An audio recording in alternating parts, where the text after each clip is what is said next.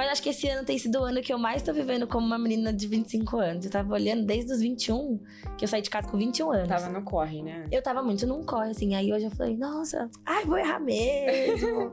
ai, vou fazer uma péssima escolha, mas depois talvez ela seja legal. Eu tô me permitindo a viver. Então acho que a crise dos 20, ela veio num lugar de, calma lá, eu só tenho 20 anos. Então, tem muito do, de pessoas que chegam nos 20 e falam: ah, talvez eu não, ainda não cheguei junto, preciso amadurecer mais. Para mim, não. Para mim é um lugar de calma. Você só tem 25 anos, você só tem uma, uma idade de muito pouco, assim, 25 anos é muito pouco, gente. E aí as coisas foram fluindo. Chegou também, por exemplo, o Big Brother, que também era um sonho numa outra esfera, dentro de era mim um mesmo. Sonho inalcançável? Ah, não sei se. Hoje não mais, né?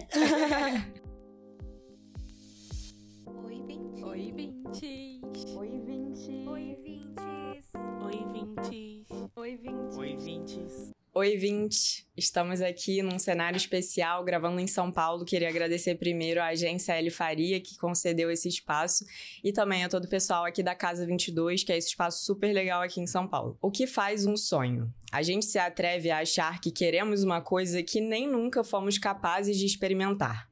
De onde vem tanta certeza para querer algo tão distante, próximo de si? É curioso porque dizem que se você tem um sonho para si, ele já é seu em algum lugar. Ao mesmo tempo, esse sonho consegue simplesmente ser uma visão do si, sem compromissos com a realidade. Estando ele longe ou perto, e se depois de alcançarmos um sonho, ele mudar? O que acontece quando aquilo que perseguimos com tanta vontade de repente se transforma? Para conversar sobre todas as possibilidades do si para si e para nós, quem está aqui hoje é a Sara Aline, que é psicóloga, especialista em diversidade e inclusão e participante do BBB 23. Oi, Sara, bem-vinda ao 20 e Poucos Podcast. Oi, gente. Ai, tô muito feliz, obrigada pelo convite. Muito obrigada por Amei ter topado. muito a introdução, fiquei super feliz. Bora falar sobre sonhos, Bora. então. Sara, como é que você, como você aprendeu o que é um sonho? Ah, muito legal. É engraçado, né? Pensar que a gente às vezes não sabe nem responder essa pergunta. O que é um sonho? Quando é que a gente aprendeu a criar sonhos? Mas eu acho que pra mim, eu sempre fui muito sonhadora. É, com coisas reais e irreais, assim, sabe? Sempre fui o tipo de pessoa que pensava muito, sonhava muito, criava vários desenhos na minha cabeça. Mas eu sei que o lugar do sonho talvez foi uma descoberta quando eu comecei a perceber que eles se realizavam de fato. E aí, muito daquilo que eu poderia construir.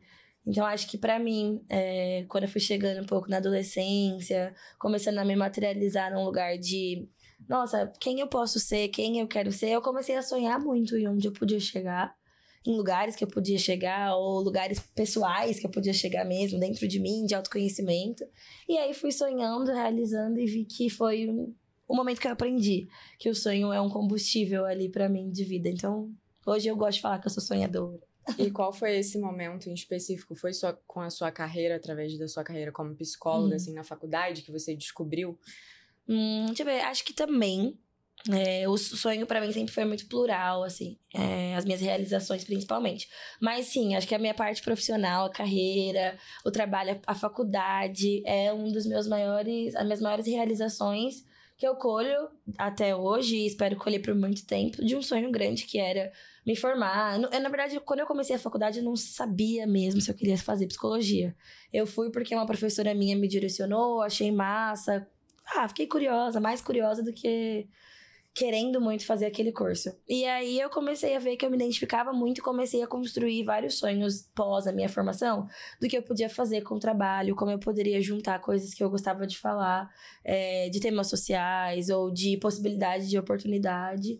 E ver que isso poderia se transformar a minha profissão também foi um momento que talvez seja um dos sonhos que eu mais gosto de contar de uma realização. Porque daí eu comecei a crescer, comecei a me desenvolver, é, eu lembro até hoje que o meu primeiro estágio, assim, que eu fui para a área da psicologia organizacional, né? Então, o meu primeiro estágio, eu era mó, né? Eu tenho certeza que eu vou passar, assim, porque eu sonhava muito grande de conseguir trabalhar numa empresa muito legal. E eu tinha uma certeza nesse sonho que até hoje eu Muito fico, às vezes, tendo isso. que resgatar, assim. Nossa, eu era mais corajosa, eu acho, antes, quando eu era mais nova. Mas é, acho que foi esse combustível mesmo que o sonho dá, de você encarar as suas possibilidades, as suas realida a sua realidade, mesmo que você não veja se é possível ou não lá na frente. Então, eu amei. É, é um bom exemplo de um grande sonho na minha vida. Eu achei O Big Brother também, mas assim. Sim. eu achei curioso isso que você falou, que você não tinha muita certeza quando entrou na faculdade. Foi uma É. professora Sim. que incentivou, assim. Porque você diz hoje que nasceu pra ajudar outras pessoas, né? Uhum. Que isso é uma coisa que é, faz parte do seu propósito de vida, imagino Sim. assim. É, como você enxergou aquilo na, naquela época? Você já via como isso que é hoje? Nossa, não, não muito. É, eu gosto muito de falar que quando eu percebi os meus principais objetivos de vida, que é nesse lugar de poder, a minha existência, enfim, ser uma existência boa pra mim, em primeiro lugar, mas também pra outras pessoas e poder ampliar a voz, possibilidades, oportunidades de sonhar, por exemplo. Isso foi construindo dentro de mim através da minha maturidade também. Então, quando eu fui me conhecendo, eu consegui ver que um dos meus maiores sonhos era poder contribuir com pessoas. E na época que eu comecei a, a trabalhar com esses temas, ou ver que era uma possibilidade de trabalho, eu talvez não, tive, não tinha essa visão tão ampla de impacto, mas eu sabia que poderia ser algo grande, assim. E aí as coisas foram fluindo. Chegou também, por exemplo, o Big Brother, que também era um sonho numa outra esfera, dentro de Era mim um sonho mesmo. inalcançável? Ah, não sei se. Hoje não mais, né? Mas eu acho que era um sonho que eu falava, ah, distante, não sei se é possível. E foi super possível, porque era pra acontecer também. Pra- eu tenho essa percepção hoje. E é que o BBB eu comecei a criar vontade de ir pra lá em 2020. Então eu já tinha outros sonhos, talvez, que eram um pouco mais construídos há um Os tempo. sonhos já estavam desenvolvidos. É, estavam né? desenvolvidos. Então acho que foi só uma cereja, assim, no bolo da minha experiência de vida. E também, é, eu acho que uma coisa que tem muita relação com a sua carreira é que É. você cresceu muito ligada a causas sociais, que Sim. também tem a ver com a religião dos seus pais, né? Aham. Como isso se manteve, assim, através da sua trajetória hoje de ajudar outras pessoas? Legal. É, eu cresci em um lar cristão, a minha família quase inteira, assim. É, a gente cresceu na igreja, meus pais sempre fizeram muitos projetos sociais. Então, nossa, de tudo que vocês possam imaginar, assim, né? Porque a igreja tem esse, esse lugar na sociedade de uma contribuição. E meus pais, eles sempre trabalharam com algo que eles gostavam muito. Então, o meu pai, ele sempre gostou de rap, ele sempre gostou legal. de escutar, cantar. E a minha mãe, ela também gostava muito de música, assim, de acompanhar, mas minha mãe é professora, então ela gosta desse lugar da educação. Então eles conseguiram participar de projetos sociais que dava pra colocar um pouco da personalidade deles, aquilo que eles gostavam, em prol de, de pessoas. E então crescer nesse meio, assim, vendo os meus pais fazendo isso de uma forma é, natural, dentro da essência deles, talvez me possibilitou chegar nesse lugar também, sabe? Então, poder participar, por mais que, que hoje eu não esteja ativamente dentro de uma religião ou de algum eh, uma instituição, igreja, eu sei que a, a, a minha semente foi plantada ali, sabe? Dessa Sara que gosta de sonhar para si e para outras pessoas, foi plantada nesse ambiente, principalmente pela influência dos meus pais. E aí eu acho muito legal, eu adoro olhar para o meu passado, assim.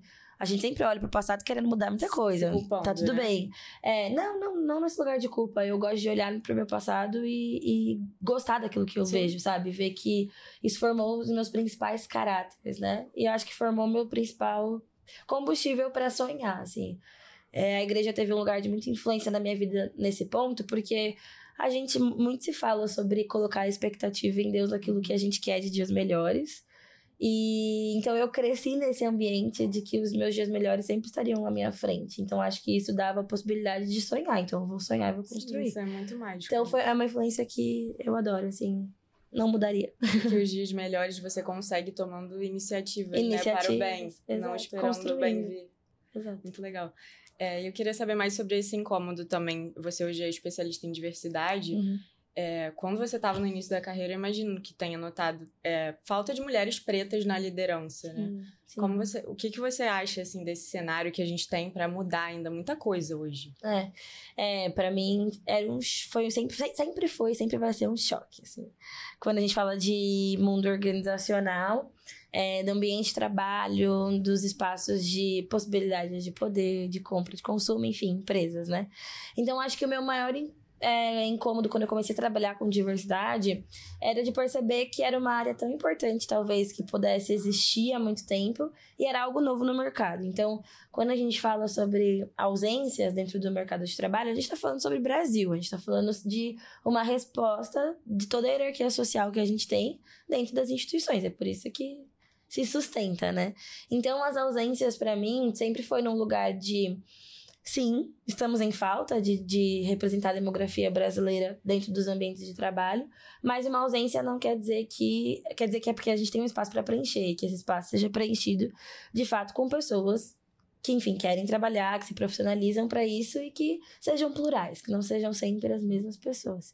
Então foi descobrindo essas ausências e vendo que sempre há uma oportunidade, uma possibilidade de fazer algo diferente, é, me impulsionava. Então, trabalhar com diversidade foi esse encontro, assim, de eu poder construir projetos que de fato faziam sentido para a empresa, mas principalmente para pessoas que estão constantemente tentando se inserir no mercado de trabalho, ou crescer, se desenvolver, construir carreira. E aí poder ampliar isso, falando um pouco sobre barreiras, é, como a gente quebra, como a gente traz é, pessoas de fato para esses ambientes, eu vi que era uma oportunidade muito grande de conseguir entregar o meu trabalho. Então, é o que eu mais gosto de fazer. E que até depois do BBB ainda é a mensagem que você quer comunicar. Que eu quero, sim. É, é, até engraçado, porque, obviamente, tudo, muita coisa mudou na minha vida. Aí, no fundo, às vezes eu falo, nossa, que saudade do escritório, de trabalhar, do presencial. E todo mundo fica, meu Deus, você tem saudade disso por quê? Porque eu gosto, assim, é um ambiente que eu me identifiquei muito uhum. profissional. Então, eu sinto, sinto falta. Mas hoje eu fico muito feliz de ver que a, a experiência que eu tive no BBB e tudo que vem por consequência disso é, ampliou a possibilidade de eu fazer coisas maiores que talvez o ano passado eu não conseguiria construir. Então eu fico muito feliz e falo, é, eu sinto saudade, mas é porque tem mais coisas para fazer, então vambora. Porque a sua voz está mais amplificada para falar é. a mesma mensagem, né? Sim. É, e acho que além de estar tá, é, amplificada a minha voz, uma coisa que eu percebi, que daí é muito legal. Eu, eu tinha o sonho de ir pro Big Brother, por exemplo. Tinha o sonho de ir pro Big Brother, participar da dinâmica, ganhar o programa, mas dentro desse grande sonho eu não mensurava pequenas conquistas. Que aí, depois que eu vivi, eu vi que são algo são coisas que preenchem muito mais o meu coração e enriquece esse sonho que eu tive no passado e que se realizou que eu fui pro programa, que é, por exemplo, ter pessoas que se identificam comigo, assim. Eu nunca tinha mensurado como seria isso, porque não é a nossa realidade, mas é muito bonito de ver que as pessoas não só se identificam porque elas, ah, eu acho a Sara bacaninha, uhum. ela é legal. Não, é porque tem alguma coisa em comum entre a gente. E aí, é uma, uma das coisas muito legais que tem, que, que enriqueceu o meu sonho do BBB foi de fato agora que eu já vivi, poder estar diariamente com essas pessoas que querem conversar comigo, que querem saber sobre os meus sonhos, porque também querem sonhar. Então eu não, eu não conseguia mensurar o quão bonito seria é, o pós antes de viver. E aí eu falo que ainda bem que eu sonhei com o programa, ainda bem que eu fui, que eu dei esse passo, porque hoje poder estar com essas pessoas é muito bonito, assim. Esses dias eu tava até viajando e aí encontrei uma menina na rua, assim, que veio falar comigo, ah, Sara, uhum. né, falou sobre o programa, que torcia muito por mim, e ela falou algo muito bonito, assim, ela falou, ah, eu tenho, eu tenho 19 anos, eu tô começando a entrar no mercado de trabalho, e eu me vejo hoje como você estava quando você tinha 19 anos, quando você falou que você queria tentar, que você queria arriscar. E muita coisa que você fala me ajuda a ter coragem de viver essa fase. Aí eu fiquei, nossa, que bonito! Meu Deus! Gente, sabe, você até desacredita, assim. Eu falei, que bonito poder saber que algo que eu já vivi ajuda as pessoas hoje para também poder sonhar e viver. Então, Sim. eu não mensurava isso no meu sonho e tem sido as minhas maiores alegrias, assim, diárias, poder estar com essas pessoas. É a possibilidade dos acessos, dos né? Acessos. A pessoa ver legal. o acesso ali em você. É. Muito legal. Sara, pelas minhas pesquisas, você tem 25 anos. Estou certo ou errado? Está certo. Ok. É, eu queria te perguntar se você já passou pela crise dos 20 ou ela não chegou em meio a tantas realizações, porque mesmo antes do BBB você já estava trilhando uma carreira consolidada. É. Eu vi você contando no Pode Passar sobre sua experi primeira experiência de trabalho, que uhum. foi uma uhum. experiência positiva, né, Demais. né? Que já no começo. Mas Sim. já bateu a síndrome da impostora? Com certeza, muitas vezes. Ainda bate também, ainda vai bater por um bom tempo. Mas a crise dos 20, eu, eu tive que crescer muito rápido, eu tenho essa sensação. Eu até peguei uma frase sua aqui. Quem pode ter uma maturidade condizente com a idade é privilegiado. As É. responsabilidades acabam, acabaram moldando quem você é e você se perde dentro de si. Sim, onde é que eu falei isso? Mas Cara, eu acho que foi em podcast. Acho que foi no Mas podcast. ela recitou certinho, porque eu lembro até hoje. Tudo que eu falo, eu marco muito. Mas é, então, é um privilégio você conseguir é, crescer de acordo com a sua idade. Porque a vida exige muito, ainda mais nós, mulheres, pessoas pretas, enfim. Pessoas que precisam minimamente falar pra sociedade: Oi, eu também existo, eu sei que você tá decidindo não me ouvir, mas eu tô aqui. A gente tem que crescer muito, muito rápido até pra poder sonhar. E aí, eu, hoje, quando eu falo que eu tenho 25 anos, muita gente fala. Nossa, mas você só tem 25 anos e, enfim, tem toda uma maturidade ou passa uma vibe mais responsável. Eu fico, é, acho que é porque a, minha, a vida me levou a isso. ser, né? É, eu tive que ser. Então, acho que a crise dos 20, ela veio num lugar de, calma lá, eu só tenho 20 anos.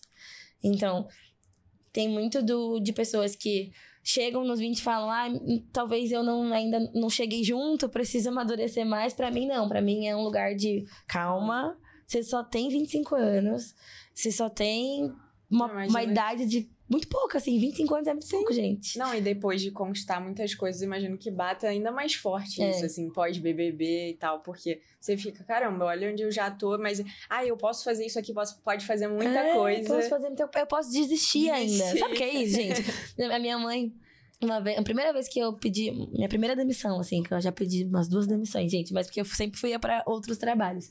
Eu falei, mãe, meu Deus, e agora? Eu tô num trabalho muito legal, vou ter que me demitir pra ir pra outro. Ela falou: se você quisesse começar sua vida agora, do zero, você te- teria tempo ainda, tá tudo bem. E eu fico pensando isso, assim, eu tenho só 25 anos, dá tempo de até recomeçar do zero se eu quisesse.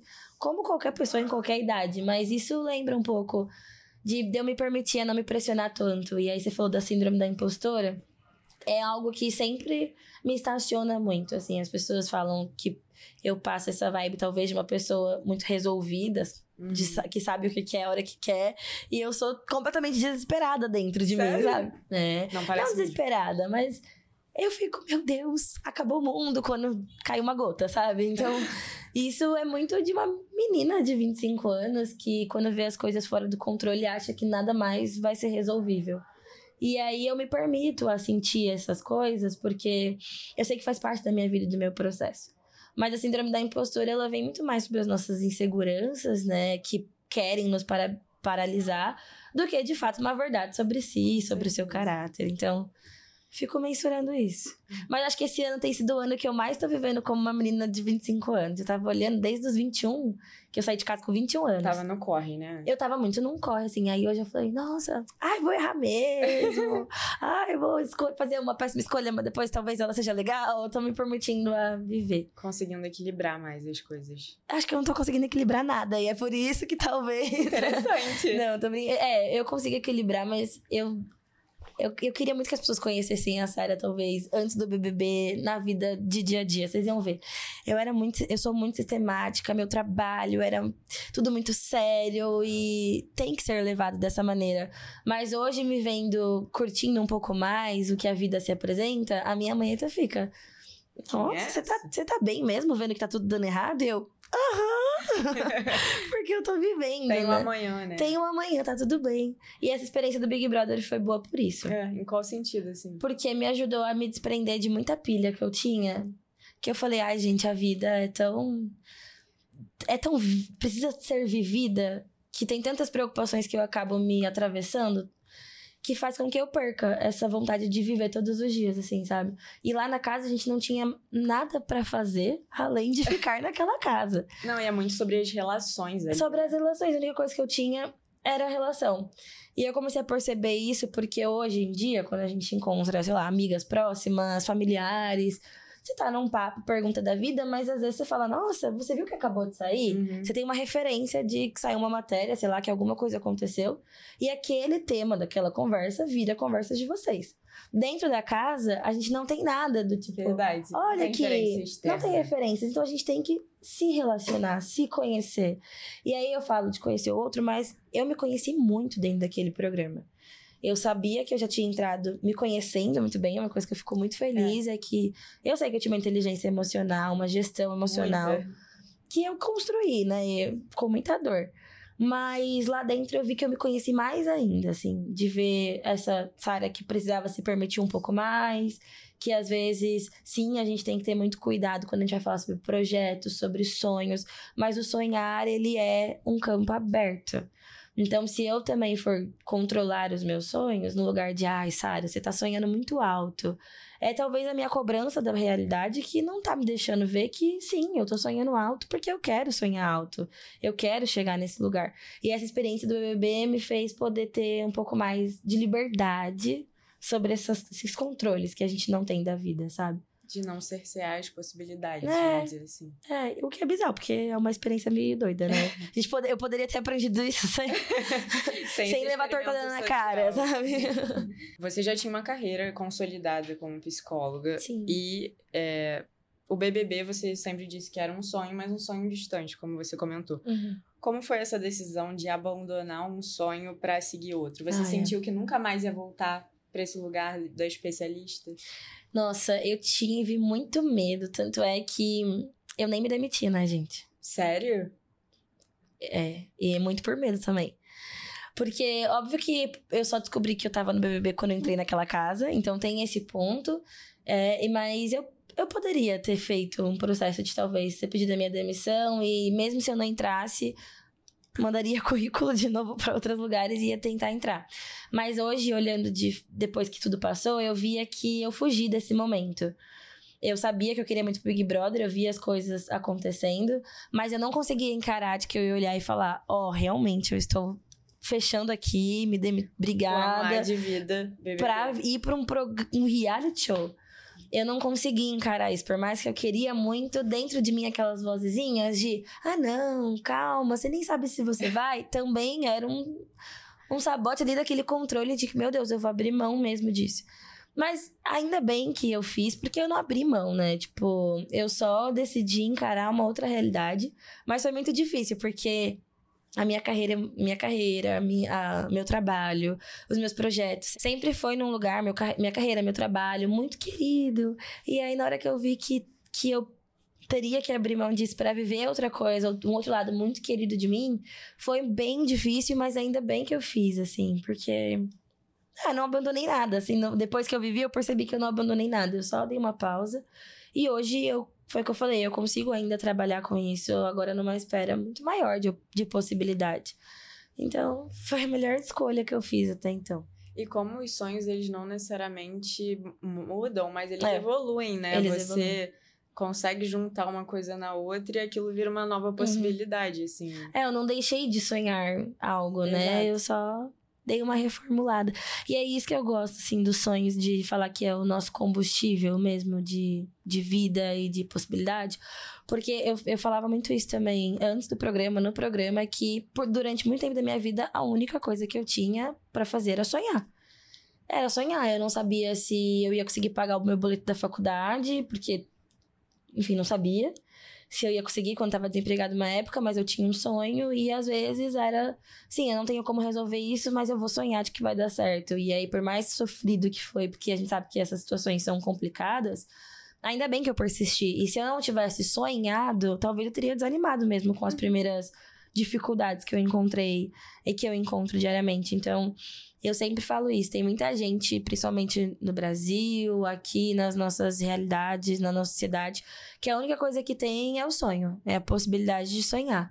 E se a gente não tivesse isso ainda, o que, que nos motivaria a tentar conhecer uma nova realidade ou tentar al- algo novo? Então eu gosto muito dessa, dessa linha de o sonho ser o combustível dos nossos melhores dias, por mais que às vezes a realidade fala que talvez seja muito distante. E sobre sonhos também não serem só coisas boas, né? O sonho não é inteiramente bom, É. porque quando você tá batalhando por aquele sonho, na É. maioria das vezes vai ser ruim, assim. Você vai Exatamente. estar na luta ali. E às vezes você vai chegar no, no lugar ideal do sonho muito cansado. Tem, tem, tem uma coisa que eu sempre fico pensando. A gente sempre, às vezes, quando a gente vai construir algo, a gente sonha tanto e encontra tantas barreiras no processo que quando chega nesse lugar, tal lugar do sonho, da realização, você chega até cansado e não desfruta daquilo Sim. que você construiu. Mas é porque a nossa mente, ela nunca tá pronta para lidar com o processo. A gente quer só o final, a gente quer só o resultado. E o sonho não é isso, assim, o sonho é uma fantasia que vai te instigar a fazer, mas o sonho, ele já é no agora. Então, por mais que lá na frente, sei lá, você quer ser presidente do Brasil, é agora que esse sonho começou, entendeu? E são nas barreiras que você consegue construir essa pessoa.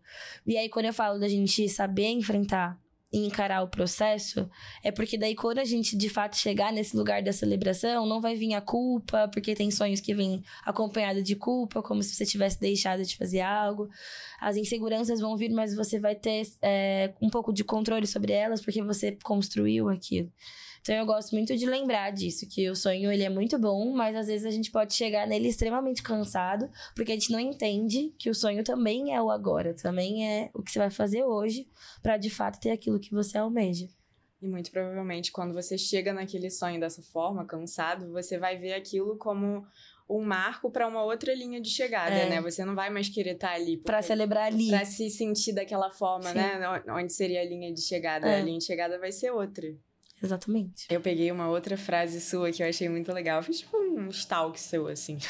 Se eu não for quem eu sou hoje, eu não vou conseguir ser aquilo que eu quero ser amanhã. É. Que é isso que a gente tava falando da linha de chegada, né?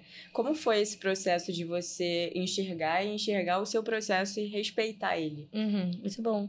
Eu falo umas coisas que eu fico, gente. É, Não. você fala. Não, você fala umas coisas muito boas. Minha, né? a minha cabeça, ela funciona muito rápido. Às vezes eu tenho que ficar assim, olhando pro teto, falando, Sara, respira um pouco. Eu tô sempre assim.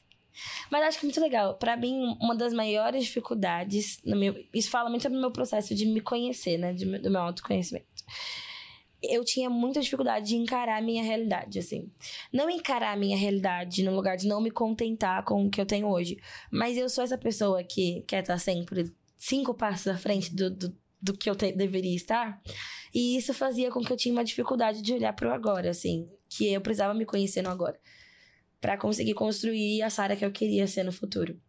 E aí, quando eu comecei a entender o poder do agora, assim, num lugar de que a gente precisa estar aqui hoje, é, se dedicando pro, pro, pro nosso ser de agora, foi algo que até me libertou de muitas coisas, porque eu me pressionava pra uma coisa que às vezes eu nem sabia fazer ainda. Eu me pressionava por não ser a- melhor em uma coisa que eu não tinha nem sentado. Deixa eu aprender. Porque eu tava cinco dias antes do meu. E aí, esse processo me deu esse repertório de conhecer muito os meus sentimentos. Eu sempre falo sobre isso. Pra mim é muito importante saber sobre o meu sentir. Por mais que eu fale, nossa, hoje eu estou triste, mas o que, que tá acontecendo? Eu converso muito com os meus sentimentos. Por mais que eu olhe e falo, ai, não sei, só tô triste, às vezes eu não sei dar nome. Pra mim é muito importante ter poder sobre aquilo que eu sinto, assim, de saber. Ah, quando eu tô insegura, normalmente, eu fico mais introspectiva, eu não acho que as coisas são como são. Quando eu tô insegura, às vezes uma pessoa que me olha diferente, eu já fico muito mal achando que a pessoa me odeia. Então eu sei que o sentimento da insegurança me faz ter essas experiências no dia a dia. E aí, quando eu sei que eu já tô nessa vibe mais insegura, é muito mais fácil de eu olhar pra uma situação e falar: não, calma, isso aqui não Porque aconteceu de verdade. É porque eu tô insegura. Então, calma, respira. Não cura 100% na hora, não é assim.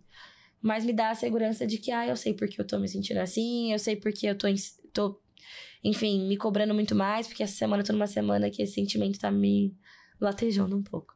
Então, isso, poder ter acesso a essas informações, de saber como eu recebo os meus sentimentos, me fez entender o presente que é lidar comigo do agora, pra que a Sara do amanhã possa ser quem ela quer ser lá no amanhã, entendeu? E, enfim, acho que foi isso, né, que você, você perguntou. Foi, foi. Como foi esse processo de você poder me- realmente aproveitar o processo? Foi, e também foi um pouco doloroso, assim. Eu faço terapia há muito tempo. Só que nem sempre eu pude, pude fazer terapia, porque a gente sabe que terapia hoje em dia é um investimento. Por mais que temos Deveria. várias instituições hoje, que faculdades, que é, tem clínicas gratuitas, tem projetos sociais também que conectam psicólogos com pessoas para fazer um atendimento social, que é uma renda mais baixa e tal. Eu sempre gosto de falar disso, porque existe muitas instituições dentro do- da, da nossa sociedade, mas a gente sabe que terapia é um investimento. Então, quando eu comecei a fazer terapia, Pra mim foi um processo muito doloroso, gente. Demorou muito pra ser um lugar que eu fale, Sem Hum, julgamento. que delícia, tô indo pra terapia, assim, porque eu sabia que ia ser doloroso. Então, quando eu- as pessoas me olham hoje e veem que talvez eu tenha um controle legal das minhas emoções, é porque o meu processo foi muito difícil. Eu não sabia lidar comigo. Dentro da casa eu falava muito isso, porque aqui fora já era uma realidade. Tem vários vídeos meus que eu já vi de momentos de eu falando lá, eu talvez seja a minha maior inimiga aqui dentro. Mas porque não foi porque eu descobri isso no Big Brother, não, é porque eu já vivi momentos da minha vida em que eu olhei e falei: "Meu Deus, se nem eu demais. tô me dando carinho, exato. Eu tô sendo a minha maior inimiga de fato, assim. Então, e você olhar pra você e pensar nisso é muito triste, porque realmente é doloroso. Mas faz parte, fez parte do meu processo de conhecimento, assim. E no Big Brother foi uma coisa que, que eu vivi de fato. Tinha dias que eu tava muito segura de mim. Nossa, eu tô aqui, vou ganhar. E tinha dias que eu tava, meu Deus, que, por que, que você se colocou aí? E me culpando, e me culpando. Então, eu acho que esse, essa montanha russa de emoção é, eu já vivo há muito tempo. Então, me fez entender que eu posso me conhecer nesse lugar, por mais que eu ainda acho que eu não me conheço o tanto quanto eu deveria, sabe? O quanto que eu poderia, na verdade. Dever muita coisa. A gente não deve nada para si mesmo, mas o quanto que eu poderia. E a terapia me ajudou muito nesse lugar. Então, foi, sei lá, esse processo é bem extenso. Mas você acha que tem que ser difícil o processo de autoconhecimento? Não, não acho que tem que ser difícil, assim. Eu acho que depende da pessoa. Foi o que eu falei. É- essa foi a minha experiência, assim, da minha vida, dos meu, do meu dia a dia. Foi nesse lugar de dor. Mas é justamente falar sobre como a gente se conhece e o quanto isso é importante, me dá a esperança de que outras pessoas possam se conhecer sem ter que se, tem, sem ter que se machucar tanto. Mas. Ai, gente, desde que a gente se entende por gente, a gente já cresceu numa sociedade que que fala sobre micro e macroagressões nas relações e, obviamente, nas nossas relações pessoais, a gente também vai reproduzir isso, né? Eu gosto sempre de lembrar que, com certeza, a primeira coisa que você aprendeu desde que você é alguém é se relacionar, porque você depende de uma ou de um cuidador quando você é bebê, uma criança, e você vê que você depende porque você vai descobrir o mundo através da relação que você cria com essa pessoa. Então a primeira coisa que a gente faz é se relacionar. Só que demora pra gente aprender a se relacionar com nós mesmos. Você aprende a se relacionar, sei lá, com a sua mãe, com a sua avó, com seu pai, com quem cuidou de você. Mas ninguém fala que você tem que aprender a se relacionar com você. E quando você olha pra esse aprender, está falando de que sim, você precisa ser a pessoa que vai se dar carinho, que vai se dar companhia, que vai se dar repreensão, a gente tem que se repreender ainda, que vai se dar, enfim, tudo que a gente dá pra uma relação com quem a gente gosta. Então, é algo que eu falo. Pode ter muita dor nesse processo de conhecimento, mas não precisa ser tão dolorido. Tão doloroso, né, na verdade. E por que isso, né? Enquanto deveria ser uma das coisas mais importantes que a Mais gente tinha que importantes. aprender logo lá no É. início. Realmente, eu tô pensando agora que, que quê, a gente né? não, não aprende isso. Tem muitos porquês. Tem muitos porquês, muitos porquês. Acho que primeiro porque a- a eu gosto muito de lembrar que hoje nós somos resultados de alguma história. Quando a gente fala de sociedade. Então, eu vou trazer em um cenário dentro de zilhões que a gente pode ter, né? Nós, quanto mulheres, por exemplo, a gente já teve na nossa história todos os nossos direitos negados. E os nossos direitos não eram só direitos de.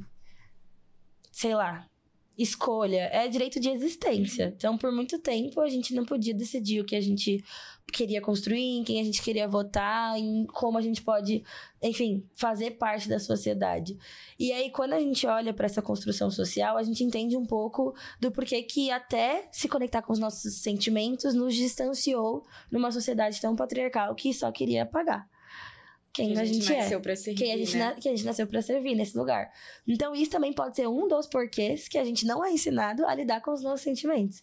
Porque durante muitas décadas não era da nossa propriedade. A gente tinha, às vezes, uma única função. E aí eu falei um recorte, porque imagina quantas histórias a gente tem do passado que influenciam ainda na maneira como a gente vive a vida, a rotina e assim vai. Então, acho que são várias coisas. O bom é que hoje a gente tem, né, como geração, várias pessoas falando sobre sentimentos, sobre sonhos. Então, que nem o podcast, hoje a gente sabe que é a possibilidade de levar conversas para pessoas que talvez nunca conversariam com alguém próximo sobre isso. Não, exato. Então, assim, hoje eu fico muito feliz de ver que a internet possibilita que a gente leve diálogos importantes para mudar um pouco esse cenário e as pessoas poderem se identificar. Como você vê seu lugar, assim, nessa internet hoje? Ai, molha. Cara, primeiro que a, é- a internet é maluca, gente. Ela é muito boa. Mas ao mesmo tempo é um mundo digital gigantesco que implica na nossa vida todos os dias. Mas eu acho que hoje a Sara que se apresenta, assim, tanto para as pessoas que me seguem, mas para essa nova vida, porque eu tô começando uma mudança de carreira profissional, vamos dizer assim. Você E a tá minha cheia vida? Dos mistérios também, que tem projetos futuros. Tenho, nossa, tô bem feliz.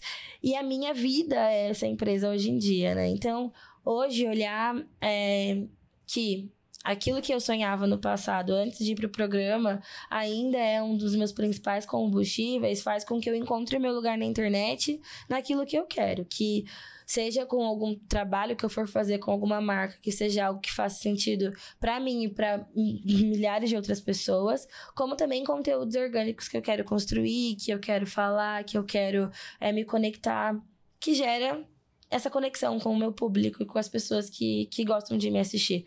Então, acho que o meu lugar hoje pode ser num lugar de impacto muito positivo, mas porque eu tô muito com o pezinho no chão de que eu sou essa Sara, sempre fui, como diz meu pai, né? Tudo mudou na minha vida, mas eu não mudei. Então, bora lá viver a vida. E essa autenticidade é muito poderosa, né? Como você consegue manter isso mesmo depois de alcançar um sonho que tecnicamente tem que te É. modificar É. e você permanecer a sua essência ali. Sim, eu acho que é isso, é porque tá na minha essência. Porque muita coisa mudou também. é, Falando de Sara, eu mudei muito, mas é isso, a minha essência, minha identidade, ela é bem consolidada naquilo que eu quero ser. Então, eu demorei pra construir isso, identidade é uma coisa muito forte.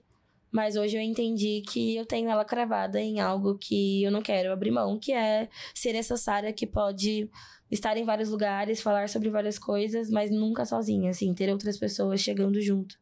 Então, independente do que eu for fazer, essa vai ser sempre a essência. Muito legal. E sobre intuição, Sara, você é muito intuitiva para tomar essas decisões? Hum, Às vezes. Tô brincando. Não, às vezes porque a, gente, a intuição, pra mim, entra num lugar até um pouco de, de uma espiritualidade, assim. Eu preciso estar muito bem comigo pra conseguir ver que a minha intuição, ela é ancestral, ela é verdadeira e tudo que eu almejo e quero construir talvez seja sonho de outras pessoas que vieram antes de mim. Mas eu, eu me considero uma pessoa intuitiva, assim. Mas nesse lugar, tanto da intuição que é ancestral, mas também no lugar de que eu tenho a intenção de fazer coisas e construir projetos, então a vida vai te ajudando, né? O universo vai te abrindo possibilidades também. Então eu me considero uma pessoa muito intuitiva, assim, mas não, não achem que intuição é 100% segurança. Não é. Você também é uma pessoa muito racional para tomar decisões, não é só Eu sou- sonho. É, mas eu sou bem emocionadinha também, viu? Quem- hoje, o Junto aqui, ele pode falar, assim, hoje quem, quem fica mais próximo de mim, da minha família, vê o quanto eu sou uma pessoa assertiva, mas eu sou uma, uma menina dentro de mim, sabe? Às vezes quando tem que tomar uma decisão, Sara, calma, é só sim ou não, eu já tô... Meu Deus! Meu Deus, mas quando eu vou, eu falo, eu passo a vibe de que eu tava 100% segura. Não, mas o surto acontece, mas é o meu processo, é a minha maneira de decidir as coisas. Então, até brinco que quem tá mais próximo de mim conhece es- essa Sara, menina que morre de medo, mas dá a cara e a coragem e vai. Sara, aproveitando, já que a gente tá falando de sonho, eu queria que você contasse um pouco dos seus sonhos pro futuro. Ai. Gente, eu tenho muitos sonhos. eu sonho com muita coisa.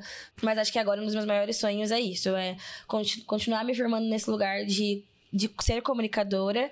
E eu quero def- continuar definindo ainda mais o, o meu nicho, estudando para isso, ampliando as minhas possibilidades, apresentando coisas legais. Então é uma, uma esfera nova de carreira que dá diversas oportunidades e possibilidades.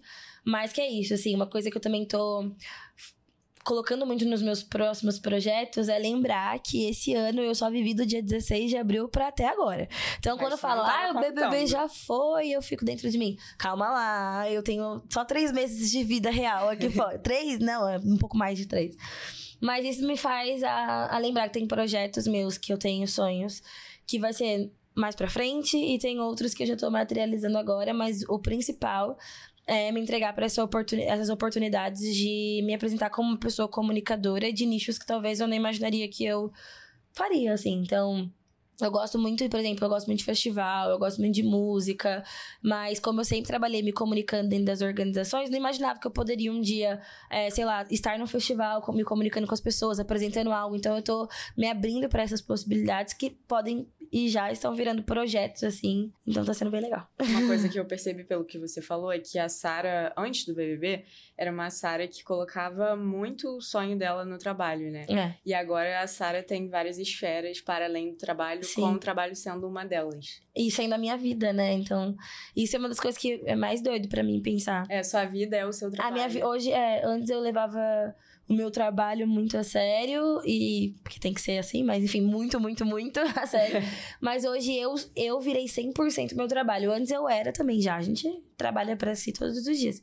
Mas agora que eu vejo que realmente a minha vida é o meu trabalho, é até uma autocrítica que eu levo pra terapia, num lugar de. Eu espero que eu tenha o mesmo zelo e cuidado que eu tinha com os meus projetos do passado, que era materializado, com a Sara de agora, que é a sua própria empresa. Eu quero ter essa mesma responsabilidade, sabe? Comigo. E por que, que eu falei que eu levo isso pra terapia? Porque às vezes a gente demora pra ter 100% uma responsabilidade com, com, com nós mesmos. Então, acho que essa nova carreira tá me possibilitando a me olhar assim também. A me olhar assim como a minha vida se tornou o meu trabalho, mas me dar o carinho merecedor disso, sabe? E às vezes a gente tá tão condicionada a fazer as coisas pelo outro, né? Pelo pro Você outro, tá, pra é, algo. empresa, e aí É. você tem que fazer pra você, Porque fica em terceiro plano. Fica em terceiro plano. Então, e agora não é mais só por um lugar de conhecimento, é para um lugar também de trabalho. Então, preciso ter esse carinho. E você precisa estar bem, né? Então, É. se não cuidar, não, não vai andar Exato. a sua empresa, como se fosse Exato. uma coisa assim.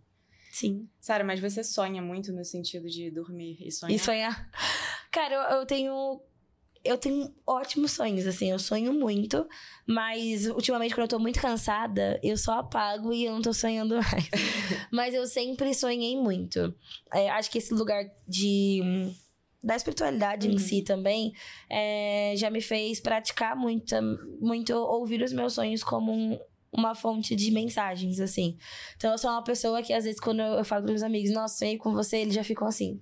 Que Ai, que meu Deus. Agora? Porque ou aconteceu o que eu sonhei e ninguém sabia, ou vai, ou tipo, é uma parada que a pessoa tava pensando. Eu tenho uns sonhos assim, eu fico. Não sei de onde Nossa. vem. Mas eu sei que é algo que eu poderia até trabalhar espiritualmente, mas por enquanto, uma coisa de cada vez.